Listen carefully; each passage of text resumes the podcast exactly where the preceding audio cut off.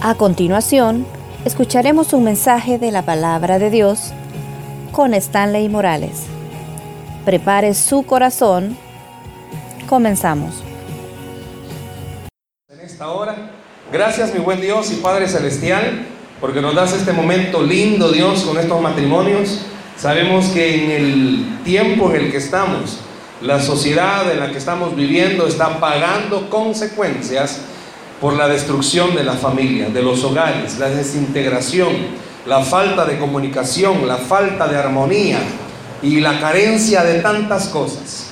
Pero bendecimos Dios cada hogar que está aquí representado, porque aunque ellos no lo vean, pueden marcar una gran diferencia para esta nación que la palabra de Dios no regrese vacía, al contrario, pueda hacer el efecto para lo cual tú la has preparado. Ayúdanos Dios, que no haya estorbo de ningún sentido que nos distraiga y podamos escuchar tu consejo. En el nombre de Jesús, amén y amén. Voy a hacer una pregunta que es por lógica, ¿verdad? La respuesta. Si estamos en los matrimonios porque estamos casados. ¿O habrá alguien que no?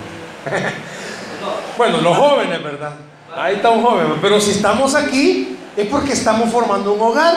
Es porque estamos formando una sociedad. Eh, con mi esposa tenemos el privilegio de en la iglesia tener un ministerio de matrimonios también. Y hemos estado haciendo unas preguntas que quiero hacérselas a ustedes esta noche. Y es cómo se verían trabajando en una empresa propia con su pareja. ¿Cómo se verían? ¿Cómo se vería, hermana, siendo usted el jefe o el empleado de su pareja? O usted, hermano, ¿cómo se vería? Porque usted conoce a su pareja, sabe el carácter, la forma de ser, si es mecha corta, si no tiene mecha, si usted sabe si ya estalló, si vive en actividad volcánica todo el día. Usted sabe cómo es su pareja, buena para ministrar, si yo no sé cuántas esposas de las que están acá puedan decir, bueno, mi esposo carece de habla. Este cuando chiquito le cortaron la lengua, este no habla nada, este solo puja. Cuando yo le pregunto algo, y va a comer, solo cuando está bravo abre la boca. Contrario a la esposa. El esposo puede decir, no, mi hermano, yo no sé si mi esposa cuando chiquita la que la quería ver una lora, porque esta no para de hablar. Si desde que se levanta hasta que se anote. Es más, los esposos que están acá, si pudiera acercarme a cada uno de ustedes, su esposa habla dormida. Porque alguna es tanto lo que, bueno, ya veo, pastor, ya veo, pastor, lo que. porque es tanto lo que tiene que hablar que hasta dormida habla. Dicen los expertos, y ahí mi esposa ayúdame con los datos, vos sos buena para los números. Dicen los expertos que las mujeres tienen 25 mil palabras al día para poder hablarlas. Pastor se pone a pensar que su esposa tiene 25 mil palabras. Y los, y los hombres tenemos 9 mil palabras al día. Solo cuando predica. Ah, solo cuando predica habla. Haga la cuenta. Las mujeres tienen 25 mil. Yo veo algo aquí, una media. Hay matrimonios jóvenes, hay matrimonios algo caminados, hay matrimonios algo trotados, bueno, que hay de todo. Y es como, las estadísticas son, aunque hayan pasado los años, la mujer sigue teniendo 25 mil palabras. Cuando se es novio, a veces más, bueno, mire hermano, la verdad que Dios hace milagros también. Eh, Puede ser que ustedes se recuerden cuando andaban de novios. Y ya vamos a ir a la porción de la Biblia para que vean por qué estamos hablando esto. Cuando andaban de novios, hablaba más el hombre que la mujer. Porque la mujer era como más tímida. Y bueno, hasta para comer. Yo me recuerdo el día que tuvimos la primera comida con mi esposa. Cuando andábamos, ese ni éramos novios. Una de sus hermanas, mi esposa eh, tiene varios hermanos mis suegros estaban bien ocupados, tuvieron varios hijos. Y mi esposa es una de las de varias épocas. mi esposa, una de las hermanas de ella, una hermana mayor, muy salvadoreña, era la que me hizo el, el trance para conocerla, el, para el conecte. Pues, un, y hoy que estamos en septiembre, fuimos a almorzar un 15 de septiembre del 2000, no me acuerdo qué, pero fuimos a, fuimos a almorzar. Y yo recuerdo cuando ella pidió, ella de Usulután, Usulután, donde, comen, donde comen queso fresco. Ah, pues a mí me tocaba viajar en la 302 a Usulután. Y fuimos allá, ¿verdad? Como es la eh, metrópolis. el único lugar, hoy sí hay más, pero el único lugar bonito que había antes era el pollo campestre. Entonces le invité al pollo campestre. Y cuando le digo, ¿y qué, va, qué vas a pedir? Dios mío, si cuando vi que estaba comiendo así apenas la lechuga de un volado de comió. Yo dije, Señor, con esta sierva voy a ahorrar, visto. No, hombre, hermano, cuando se casó, ay Dios, todas las salidas a comer de novio era que aguantaba hambre quizás, pero ya casado, no, me si competencia, ocho pupusas cada uno, o sea, ahí sacó el diente feroz que tiene, ¿verdad? Cuando nos casamos como que las cosas cambian. Los esposos que éramos hablantines nos hemos vuelto bien pardos para hablar bien. Y como dije, ahora llega un momento en el que las, los esposos pujan más de lo que hablan. Imagínense esto. Es más, yo le he puesto hasta hasta ese ejemplo. Si pudiéramos separarnos ahorita y pedirle a todos los hombres que nos vayamos a la segunda planta y se quedan todas las mujeres por 15 minutos juntos, le aseguro que esos 15 minutos, todas las hermanas que están acá, todas, no hombre, si, terminan siendo las mejores amigas de su vida. Se van conociendo, pero hasta ya saben el nombre de la tatarabuela. Pero cuando bajamos los hombres es como, allá arriba los hombres pasamos. ah. Y a lo mucho es, ¿Y dónde vive? Ah, está lejos, A lo mucho. Porque si somos los hombres, imagínese esposo, usted queriendo hablar con su esposo, contarle cómo le fue si trabaja, contarle cómo le fue en la casa, contarle lo que pasó, contarle lo que oyó, contarle que fue a la tienda y callate que mira, la señora de la tienda me contó esto. Y usted solo recibir un ah, ah, ah a lo mucho. Ah. ¿Vas a comer, gordo? Ajá. Ah, bien sabe, hermano. Ajá. Yo creo que todos hemos pasado por esa etapa. Y se está riendo porque está, está pasando por esa etapa. Yo no sé cuántas hermanas galileas hay aquí esta noche que una de las cosas que más ha escuchado, quizás no en su matrimonio, pero más se ha, se ha escuchado que se aqueja es la falta de comunicación que muchas veces hay en los matrimonios. Es más, llega una etapa, ustedes van comenzando, pero hay otros que ya no, otros ya van terminando. Pero hay una etapa en la que la forma de hablar ya es al tanteo. Ya solo se toca la espalda ya sabe que quiere, que le rasque. Ya solo hace la seña, agüita, ya solo hace una seña y ya sabe, no, aquí no, aquí, me imagino, esa es mi imaginación, está riendo, está bueno, me imagino que es como, mi amor, que va a querer comer.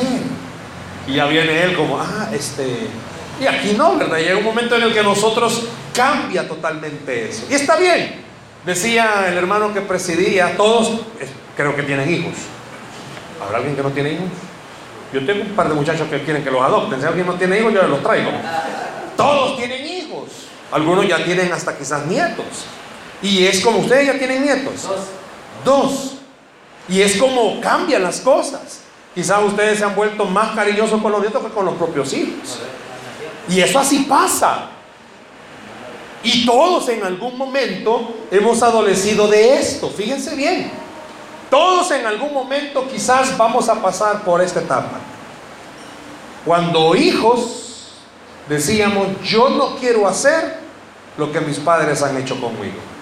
Y hoy que vino a ser padre, la vino a regar más que sus papás. Porque tomó actitudes que usted dijo, no, yo no voy a ser así. Y quizás usted ha cometido esos errores. Y sabe que eso es algo normal, porque ese fue su círculo en el que creció. Pues sí, pudiera preguntar en esta noche, no vaya a contestar para evitar conflictos, pero ¿se habrá casado usted, hermano Galileo, con una hermana que nació en un matriarcado, donde la que gobernaba era la mamá? Y es como se nota, se nota. Tengo una pareja de amigos, están jóvenes, son novios, están jóvenes, y es una buena relación porque siempre anda la mamá de ella con ellos. Y yo bromeo y le digo, mira, bro, ¿estás seguro que te vas a casar con ella? Sí. Y mira tu suegra, le digo, sí, es bien especial. Bueno, así va a ser tu esposa, le digo. Igualita. Y así se va a hacer, se va a transformar igual que ella, porque parece. Van a ser idénticas. Ya se le queda viendo. En son de broma, ¿verdad? No, si la oración tiene poder, me dice, yo puedo orar para que no se parezca. ¿Cuántos de ustedes han oído chistes en contra de las suegras? Yo los uso muchas veces. Yo hago este, esta, este, ¿cómo estamos en familia? Aquí estamos en familia. Yo siempre pregunto, ¿ustedes saben por qué el Señor creó a las suegras? ¿Ustedes saben por qué Dios creó a las suegras? Porque el diablo no puede estar en todo lugar. Entonces era necesario crear un ser parecido.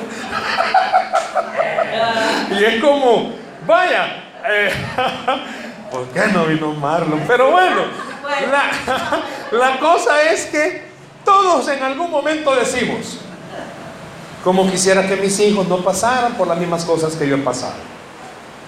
Si tuviéramos la oportunidad en esta noche de abrir nuestro corazón, pudiera, por lo menos yo en mi caso, yo crecí bajo un hogar donde mi padre, su máxima expresión de cariño era sobarme la cabeza. Nunca me dijo te quiero, nunca me abrazaba, nunca me besaba, porque que un hombre besara a otro hombre era como, uy, qué feo le agarra. Nunca lo hizo. Yo crecí no siendo cristiano, yo acepté a Jesús cuando tenía como 15 años. Y yo crecí con este pensamiento. Cuando sea padre, yo no quiero ser como mi papá fue conmigo. Mi papá es de un carácter fuerte. Y yo decía, no, yo no quiero ser como el carácter de mi papá. Les soy honesto, quizás de las 21 mil cosas que yo dije no quiero tener de mi papá, quizás 24.999 las tengo y quizás solo una no la tengo, porque ese fue el ambiente en el que yo crecí. Mas sin embargo yo sí cambié ese hábito de ser cariñoso con mis hijos. Trato de hacerlo. ¿Por qué menciono esto? Porque quiero que usted y yo vayamos a un ejemplo de la Biblia donde nos vamos a dar cuenta de algo. No importa la edad que usted tenga y no importa la edad que tengan sus hijos, nuestros hijos todavía pueden evitar pagar consecuencias de las decisiones que nosotros tomamos, o cuando jóvenes o ya adultos. Y eso arrastra.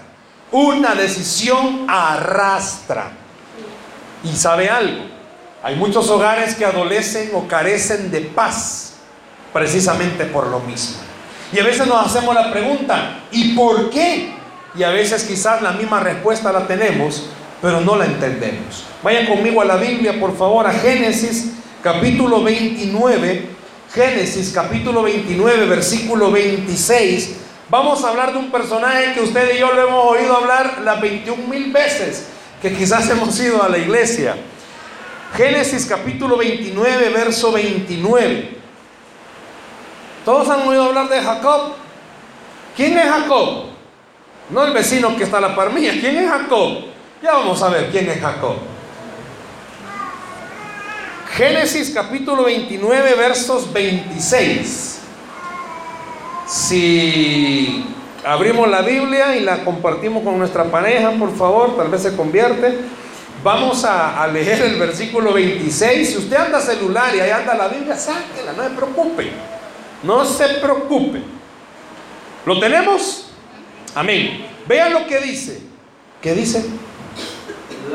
Y Labán respondió. ¿Qué respondió? No se hace así en nuestro lugar. Que se dé la menor antes de la mayor. ¿Qué está haciendo aquí? Bueno, quizás viendo el contexto un poco, ya le hablé del contexto de nuestros hogares, ahora vemos el contexto de este pasaje. Todos sabemos quién era Jacob, dice la Biblia que Dios le dio dos hijos. ¿A quién? A Isaac. ¿Y cómo se llamaba la esposa de Isaac? Rebeca. Cuando estaba embarazada de gemelos, La Biblia dice de que estando embarazada los dos se peleaban adentro, al punto que uno quería salir primero y el otro quería salir primero. Al momento del parto, Esaú sale primero, pero dice la Biblia que Jacob venía agarrado del calcañal de, de Esaú. Amó, dice la Biblia, Rebeca más a Jacob e Isaac amó más a Esaú. Todos han oído hablar de la primogenitura, que Esaú le valió y la vendió por un plato de frijoles, que son las lentejas, y que al final Isaac bendijo a Jacob creyendo que era Esaú. Ahora en nuestros tiempos y en El Salvador no, era, no es como en este tiempo bíblico, que nacer de primero era importante. ¿Quiénes de ustedes son los primeros en haber nacido? Ok, ¿qué le dejaron su papá? Nada, va. Aquí no dan nada, aquí lo que dan es deuda, va. Pero en este entonces, ser bendecido, o sea, ser el primero, era tener la bendición. Y había un misticismo que hasta el día de hoy sigue afectando. Y nacer de segundo no es que, ah, ni modo, va. Pero también tenía su bendición, pero no como ser el primero. ¿Sabía usted que a raíz de esto fue que los griegos y los romanos comenzaron a dar lugares y a dar premios. Por eso todo el mundo quiere ser el primer lugar. En el fútbol todos quieren ser como el Real Madrid para ganar bastante. Y todos quieren ser como el Barça para ganar. Aunque hoy perdió 2 a 1, ¿verdad? Y el Madrid ganó 5 a 2, pero ese es tema de otro día. Pero todo mundo quiere ganar, todo mundo quiere ser primer lugar. Si yo les preguntara, hermanos, ¿quiénes de ustedes se llevaban lugares cuando estudiaban? ¿Alguien se llevaba lugares, hermanitos? Eso, levanten la mano. Y era como usted se... Bueno, cuando usted está estudiando no hay competencia, pues. A ver quién es el primero. Sabía que fue a raíz de esto, porque dijeron los romanos y los griegos, bueno, los judíos son bendecidos, ah, no, vamos a tener que hacer algo. A estos no se les ve nacer primero. Ellos no creían en eso la bendición de Dios. Entonces dijeron, no, no, no, no, no, vamos a hacer algo. Nosotros vamos a hacerlo tangible. Por eso es que daban premios, daban coronas para que la gente saliera como modelo. Aquí está bien el diploma, ¿ves? Ahí está, ¿ves? Cuando es cuarto lugar, nadie le aplaude. Cuando es primero, no, pero usted anda ahí caminando. Y es como, eh, ya vio, en primer lugar. ¿va? Pero si usted ni siquiera se sacó una cuchara, nada que lo anda ofreciendo. Para ellos era importante esto. Pero Dios había enseñado, voy a bendecir al primero. Y esa era la costumbre, bendecir al primero. La historia nos dice, ¿verdad?, de que Saúl andaba siguiendo a su hermano Jacob para matarlo y este se va huyendo y la mamá le dice, mira, hace una cosa, hijito chulo, anda a vivir donde tu tío Labán.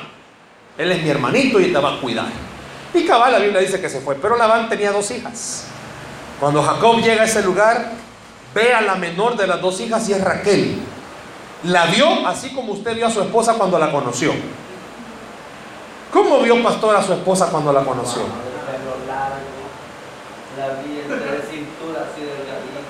Hermano, ya emocionó. Diga, hermano, diga, con confianza, que estamos en familia, brother. ¿Cómo vio, hermano? ¿Cómo vio a su esposa cuando la conoció?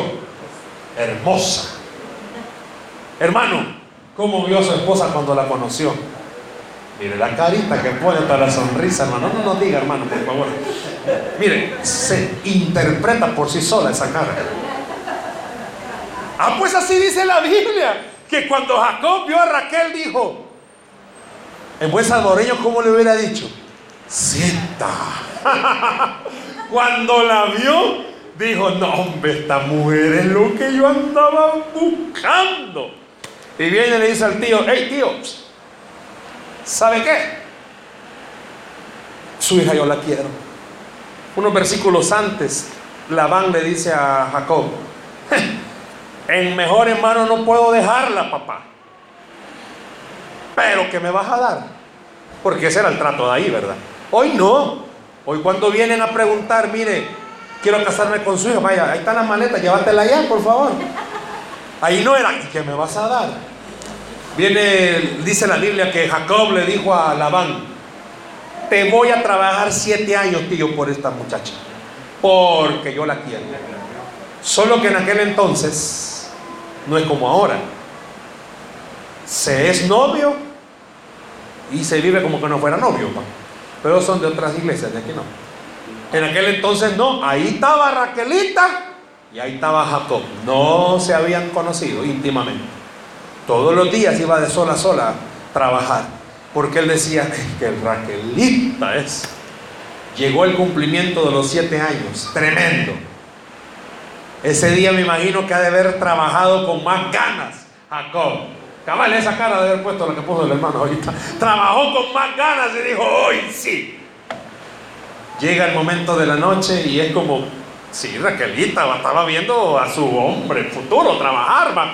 Lo más seguro que le haber dicho, mamita, este día es el día. Llega la noche, no es como ahora, que tenemos luz, oscuro.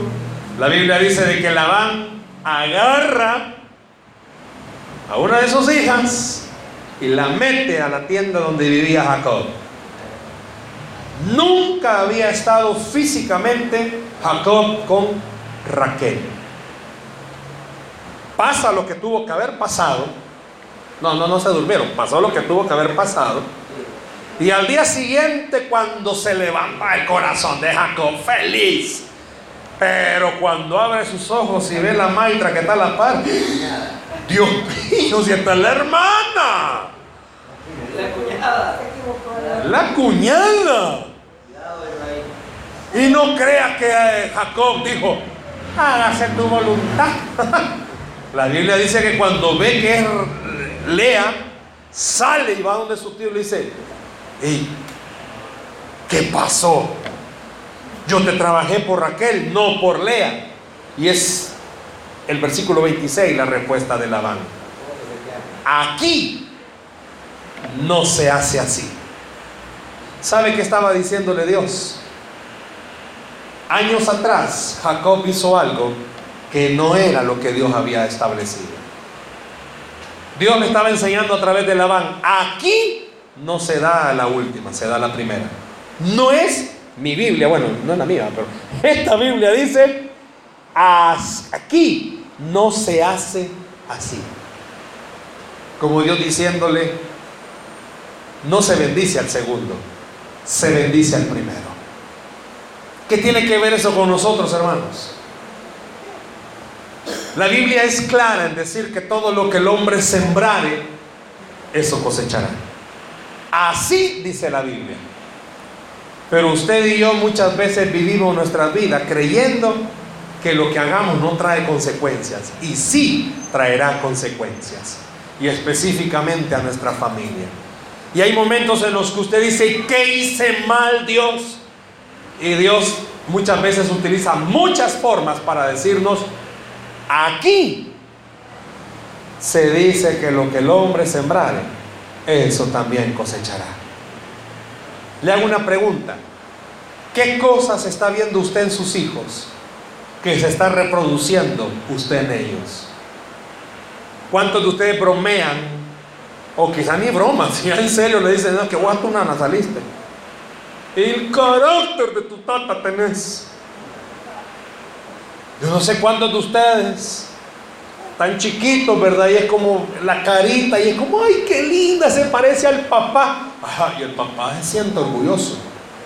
Nuestra hija menor, hay una disputa entre varias gente, que se parece a ella, que se parece a mí, que no sé qué. Yo siempre les digo, no, si quiere de los dos, de ella tiene la nuca, de ahí todo lo demás tiene lo mío. Y es que no, que cuando la conocen a la, a la beba, no, esta niña igualita al tata. No conozco al papá, pero dice que igualita al tata. Y que, no, que igualita ella. Bueno, ahí tenemos, eh, niña, niña, un varoncito. ¿A quién se parece? ¿A quién? Al papá. ¿Pero el papá de quién? y es como, ay, ¿a quién se parece? él es su hijo. ¿Y a quién te parece, brother? Al panadero, no hombre, compadre. Y es como a quién se parece al que me llevaba la leche, no hombre. Y es como, o sea, siempre hay algo ahí, es como, ¿y a quién? ¿Y a quién? Nos alegramos, nos ponemos felices cuando malas mujeres, es que es el vivo retrato de usted, no cabe. Pero ¿cómo se sentirían cuando venga Dios en algún momento y les diga, ¿sabes que las consecuencias de todo lo que has hecho? esta criaturita la va a pagar. Cambia totalmente las cosas. Y es lo que estaba pasando aquí. Dios le estaba enseñando a Jacob algo. Hey, aquí no se hace como vos crees, papá. Se bendice al primero y vos te robaste la primogenitura. Hoy vas a tener que pagar. Pero no termina ahí. ¿Sabe que la Biblia nos enseña que Jacob trabajó otros siete años por la Raquelita? ¿A quién le pregunto para que me... Hermana, ¿cómo se sentiría usted que el muñeco de lo bajo que tiene a la par, que es su esposo, trabajara 14 años para casarse con usted? ¿Cómo se sentiría? No, pues no llore, hermana. No llore. Mucho tiempo. Mire cuánto lo, lo, ama. No, pero ¿cómo se sentiría? Que él diga, no, hombre, a mí no me importa lo que tenga que pasar. Para estar con ella, no importa 14. ¿Cómo se sentiría usted, hermana? Feliz, ¿verdad? Sí, sí, este Brad Pitt que tiene la paz, ¿dónde lo va a conseguir, hermana? No, hombre, hermana, no. ¿Cómo se sentiría, pastora, que su esposo, 14 años? Casi. ¿De verdad? Le costó. Cortando maicillo, arroz Ah, mire qué bendición. Qué bendición. Pues imagínense muchos años para 14 horas. ¿Cuánto tuvieron de novio ustedes? Ocho meses. Ah, por eso siente 14 años largos. Sí, la entiendo, La entiendo completamente. Si esos ocho meses fueron una eternidad, ¿verdad? Ahora qué dice y por qué fue duro. no, mentira. Pero piensen algo. Cuando la Biblia dice, ok, trabajó 14 años, wow, qué bien, qué bendición. Pero sabe que Raquel tenía un problema. O sea, todas las mujeres tienen un problema de carácter, ¿verdad? Pero eso es ya por naturaleza. Pero Raquel tenía un problema. Raquel era estéril. Vayan conmigo, por favor, al versículo 3 del capítulo 30. Y no masito, más abajillo lo tiene, ¿va? Vea lo que dice en el 33. ¿Lo tiene? Que no le vaya, vaya. Lo que dice el 33. Y ella dijo, Raquel, he aquí mi sierva Bilha, llégate a ella y dará luz sobre mis rodillas, y yo también tendré hijos de ella. Le hago una pregunta. Jacob era hijo de Isaac, ¿verdad? Por lo tanto, ¿cómo se llamaba el abuelo de Jacob? ¿Cómo se llamaba? Abraham. Y la abuela de Jacob se llamaba entonces Sara. ¿Sabe qué está pasando aquí? El nieto está viviendo lo que sus abuelos hicieron. Sara, la abuela de Jacob, le dijo a Abraham, mira, maestro, yo no puedo, pero ahí está mi sierva Agar, dale con todo, papá, y, y, la, y la criatura que nazca va a ser la que Dios nos dé. No es así, ¿verdad? Dios le dijo a Abraham, con esta señora, que vos creas que ella no, pero con esta. Y así fue, Dios le dio un hijo después, que es Isaac. Pero el nieto, Jacob, está viviendo algo que sus abuelos vivieron. La mujer le está diciendo, ahí está mi sierva, mi sirvienta, dale papá. Y el niño que nazca de ella va a ser como mía reproduciendo las mismas acciones de sus abuelos. Y ahí nomasito en los capítulos. Por eso es importante cuando comenzamos a hablar y a preguntar qué cosas son las que estamos adoleciendo en nuestro hogar que quizás no nos hemos dado cuenta que son resultado de consecuencias de nuestros papás. ¿Usted estará pagando consecuencias de sus papás? Muchas veces sí, Imagínese, no voy a preguntarle a manera que me responda, pero sí que se autoanalice. ¿Cuántos hogares tiene nuestra sociedad desintegrados? Yo trabajo con jóvenes y muchos de ellos cuando hablamos de temas de familia, el mayor resentimiento es por qué mi papá se fue. Aunque hoy se ha modernizado, ¿por qué mi mamá se fue? Jóvenes donde el problema mayoritario es, sabe, y esto es difícil oírlo de un joven. Mi mamá anda engañando a mi papá. Y mi papá lo sabe. ¿Y qué ha hecho tu papá? Nada. Pues sí, como él también anda engañando, O sea, ya se pusieron de acuerdo. Y a veces no se mide que el hijo va a pagar consecuencias por esas decisiones. ¿Cuántos hogares se han destruido? ¿Cuántos hogares no se llegaron a construir? Porque los valores para nuestra sociedad ya no sirven. Pero usted y yo estamos a tiempo de evitar que a pesar de que ya tengamos hijos grandes, dejen de pagar consecuencias por las cosas que nosotros hacemos. ¿Me escuchó? ¿Por qué lo dice, hermano? Ah, voy a retroceder en algo. Génesis es el tiempo de la ley. Usted y yo estamos en el tiempo de la gracia. Y sabe que aún en el tiempo de la ley Dios mostró su gracia. Porque el que trabajara otros siete años por Raquel era la gracia. Dándole una oportunidad de tener lo que él quería. Le hago una pregunta. ¿Para qué se puso frente, hermana? ¿Usted tiene hermanas? Imagínese que una de ellas haya sido la que se casó con su amado. Si usted era la que estaba enamorada de Brad Pitt. Pero Brad Pitt se lo engancharon. Le metieron gato por liebre. ¿Usted aceptaría que él, de, pues si él no, él no sabe, porque estaba oscuro, no vio. ¿Usted aceptaría que después de eso se casara siempre con usted? Tayuca la preguntaba. Tayuca. Pero Raquel, ¿por qué lo aceptó? Sabe que Raquel estaba demostrando la gracia en el tiempo de la ley. Dios es un Dios que da oportunidades cuando usted cree que no hay oportunidad.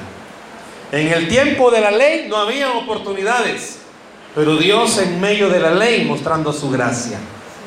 Quiere decir que aunque usted ya tenga hijos grandes y crea que ya no se puede hacer nada, este mensaje de esta noche Dios le está diciendo, eh, sí se puede hacer algo. El mundo dice que árbol que crece torcido jamás se endereza. Pero Lucas 1, 36, 37 es 37, porque nada hay imposible para Dios. ¿Qué cosas desearía usted esta noche? Si yo le pidiera, bueno, no, no, hagamos una cosa. Haga una lista de todas las cosas que usted quisiera que Dios tuviera misericordia y ya no permitiera que sus hijos vivieran, le aseguro algo. Dios puede cumplir eso sobre sus hogares. ¿Cuántos de ustedes, hermanos, seamos honestos, padecen de escasez económica por malas decisiones?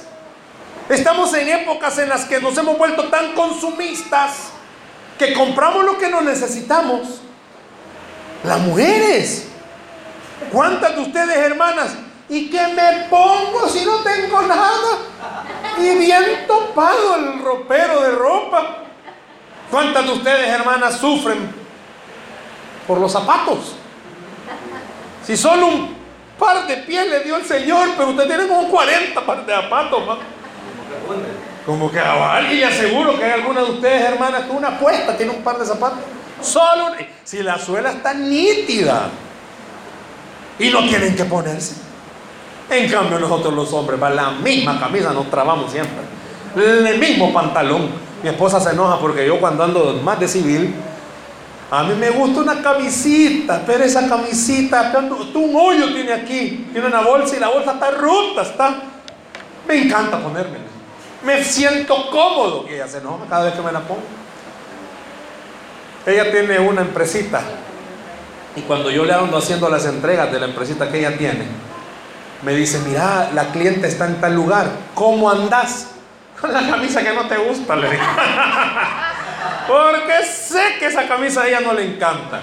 Y que por molestarme la pongo. No, o sea, a mí me encanta. Yo le digo, es que esa camisa huele a mí, le digo. ¿Sabe qué? Nosotros hemos entrado en una época en la cual necesitamos que Dios le dé oportunidades a nuestros hogares. ¿Pudiera hacer usted esta lista? de las cosas que usted necesitaría que Dios le diera una oportunidad a su hogar? ¿Cuántos de nosotros, seamos honestos, sufrimos por pleitos? Y a veces peleamos por tonteras. Los esposos somos bien cómodos. Ahí nomás está el agua y hijo, pásame el agua. Y nomás hasta el agua, en vez de pararse y agarrarla. Son cosas sencillas, pero que a veces comienzan a causar problemas grandes. Dice la Biblia en esta parte que Dios le dio una oportunidad a Jacob. Y le hago una pregunta, ¿usted cree que si Dios le dio una oportunidad a Jacob, no se la puede dar también a usted y me la puede dar a mí?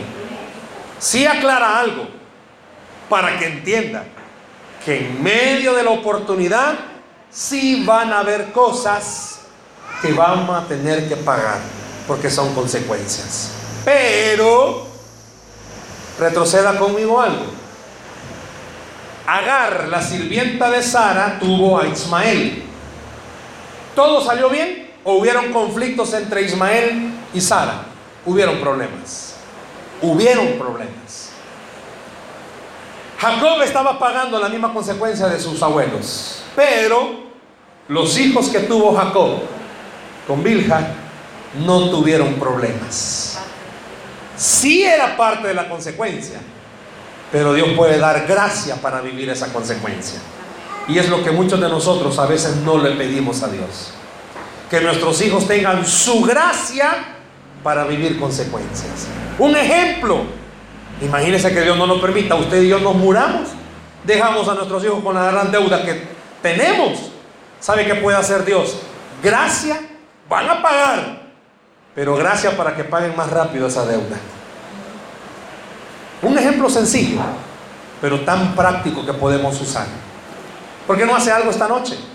Porque cuando no, cuando llega a su casa, platica con su pareja y le dice, mira viejo, mira vieja, o como le diga. Algunos dicen, gorda, gorda, seco, seca. Tenemos una pareja, ¿verdad? ¿Qué es así? Es cosa seria. Él dice que son la familia peluche. Él, a él dice que le digamos Ludovico. Lo malo es la esposa. Hay que decirle Federica. Yo no sé cuántas de ustedes, hermanas, le gustaría que su esposo le diga Federica. Fea tu abuela. ¿Cuántas?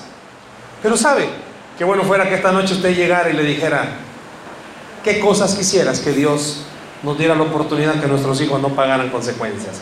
Y que si las van a pagar, él es de gracia para vivirlas. ¿Sabe que eso necesita este país? Todo lo que estamos viviendo alrededor, hermanos, es consecuencia de las malas decisiones. Todo. Si usted dice que es la sociedad, la política, no, hermano, es la consecuencia de las malas decisiones de los hogares. Pero ¿sabía usted algo? Aquí es el pepeto, ¿verdad? ¿Sabía que usted puede marcar diferencia en esta zona? No, hermano, si son malos, que. No, hermano, discúlpeme. Usted tiene algo que los demás no tienen. Y es a Cristo Jesús en sus vidas. Y sabe que eso puede marcar la diferencia en cualquier lado, en cualquier lugar. Por eso es importante que esta noche usted y yo podamos tomar bien en serio esta palabra y decirle, Señor, ayuda que paguen consecuencias, pero quizás con tu gracia. O si es tu misericordia, que no paguen consecuencias. Dios puede hacerlo. Pero qué importante es que usted y yo entendamos, también estamos a tiempo de evitar seguir haciendo cosas que vayan a dañar a nuestros hijos o a los hijos de nuestros hijos. Sara nunca se imaginó que pedirle a Abraham que se metiera con su sirvienta iba a pasar lo mismo con su nieto. Nunca se imaginó. Jacob nunca se imaginó que robarle la primogenitura a su hermano iba a causarle de consecuencia no estar con la mujer que él quería 14 años.